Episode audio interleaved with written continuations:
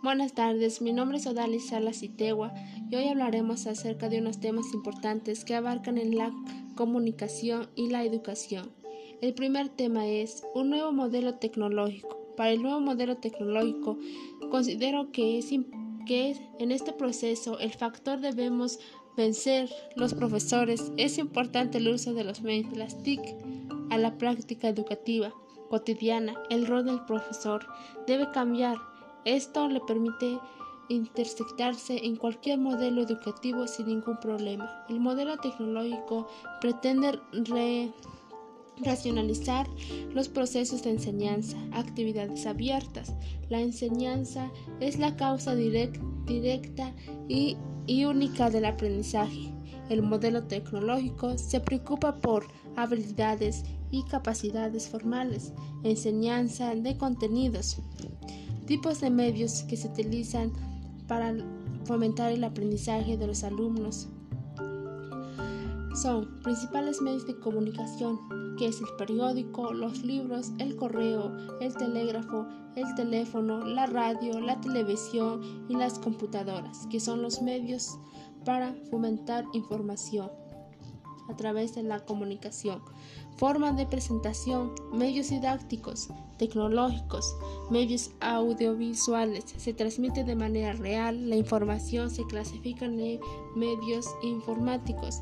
Se refiere a las herramientas de software de las computadoras, tecnologías de la información y la comunicación.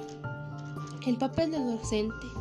El rol del maestro no es solo proporcionar información y controlar la disciplina, sino ser un medidor entre el alumno y el ambiente.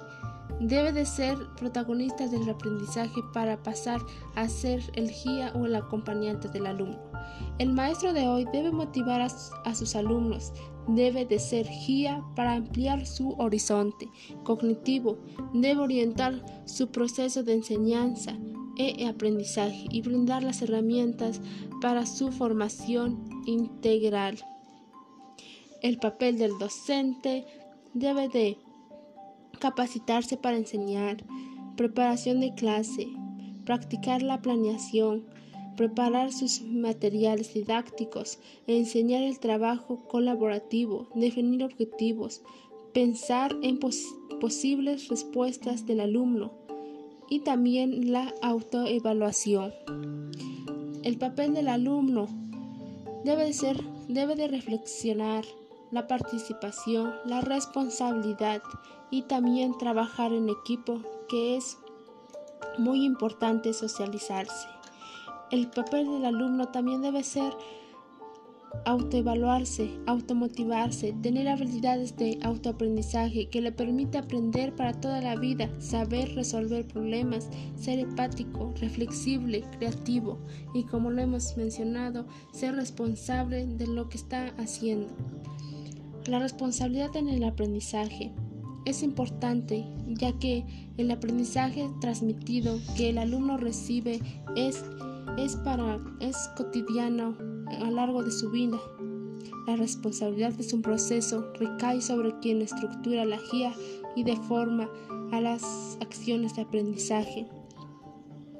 El ámbito de conocimiento que establece los niveles de complejidad que determinan los criterios de eficiencia y utilidad en función del conocimiento partida, quien se suceden las actividades y otro genera de marco necesario, aunque se identifica, se la responsabilidad principal por el ámbito se, se, precisa la complejidad de ambos para alcanzar auténticos logros. También mencionaremos los contenidos, los contenidos que despiertan despertar el interés de los estudiantes, el deseo de aprender hacia los contenidos de la asignatura, establecer relaciones con sus experiencias vitales, la utilidad que obtendría y mantenerlo, motivar a los estudiantes en el desarrollo de las actividades, proponer actividades interesantes, incentivar la participación en clase, los contenidos en el proceso tecnológico, identificar el problema o necesidad, búsqueda o análisis de información, idea del diseño, evaluación, construcción y planificación. Forma de evaluación. La evaluación se conformuló históricamente como un instrumento ideal, selección y control. Con ello se trata de concretar formas de control individual, su extensión o formas de control social. En el siglo pasado aparece como una actividad técnica cuyo nombre fue examen, que, que pretendía valorar los conocimientos que, poseían los alumnos después de la enseñanza impartida. De la misma manera, se denomina la habilidad para relacionar y aplicar las adquisiciones logradas por los aprendices en la adecuada exposición de las mismas, de modo que puede ser evaluación diagnóstica o inicial, evaluación formativa o proceso y evaluación sumativa, final, integradora o resultado. Tipos de evaluación. Extensión global, parcial, monumento inicial, continua o presual, final o definitiva. Agente evaluador, interna, autoevaluación, metaevaluación, coevaluación externa, enfoque metodológico, cuantitativa, cualitativa o cuantitativa. Hacia una pedagogía comunicativa. Los experimentos de configuración en el aula y las formas de desarrollar la educación a distancia constituyen una innovación emergente que necesita madurar e incorporar a la educación presidencial, a lo que tarde o temprano tendremos que regresar. Y esto significa pasar el plano instrumental de que la tecnología que se ha alcanzado por el aprende en casa y dirigido hacia el plano de la visión educativa, como sistema donde la lo pedagógico guía el uso de las tecnologías para aprender y manejar el conocimiento. Los estudiantes y profesores se convierten en usuarios de la tecnología digital, lo que mejora las prácticas pedagógicas y se experimentan nuevos roles de docentes y estudiantes. En este proceso, las TAC aparecen para mejorar la enseñanza y el aprendizaje, aunque existen poca conciencia y experiencias para apoyar a los alumnos con necesidades especiales o particulares las tecnologías de la información y de, la, y de las comunidades.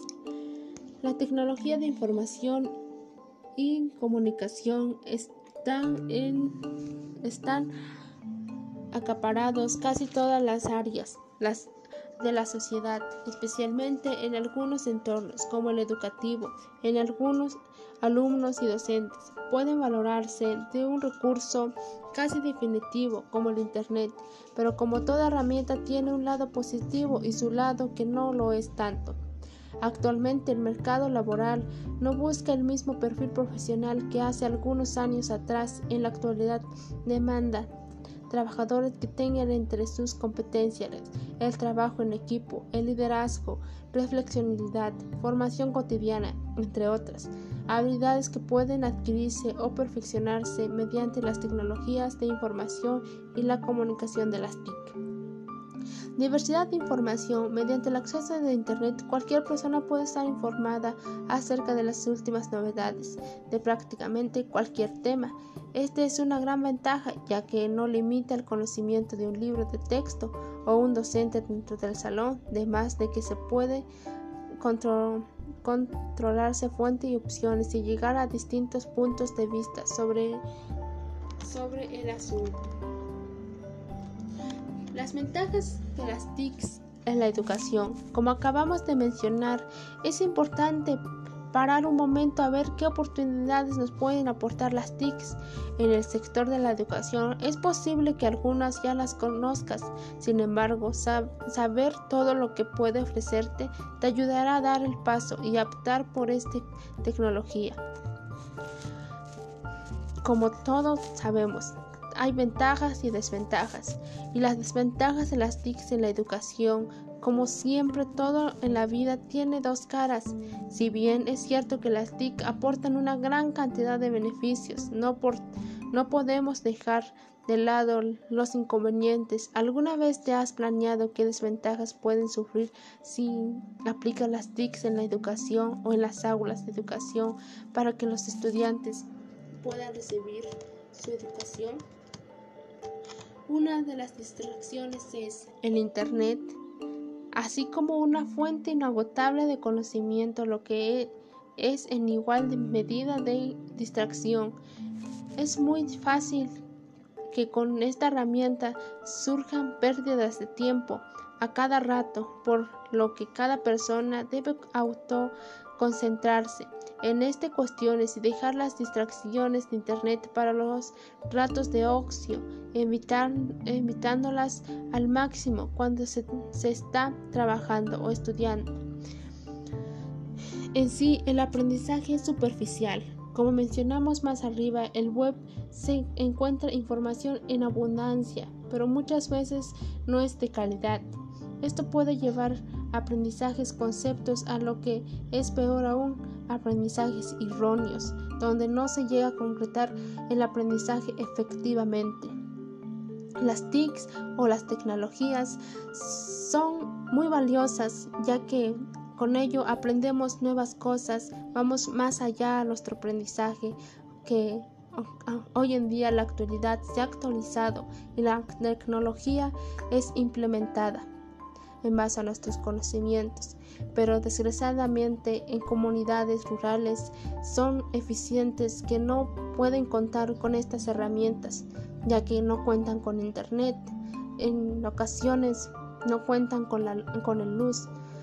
En este caso, la educación se pierde porque el aprendizaje es erróneo para ellos, ya que niños quedan quedan sin recibir el aprendizaje en el, ámbito que ellos quisieran recibirlo.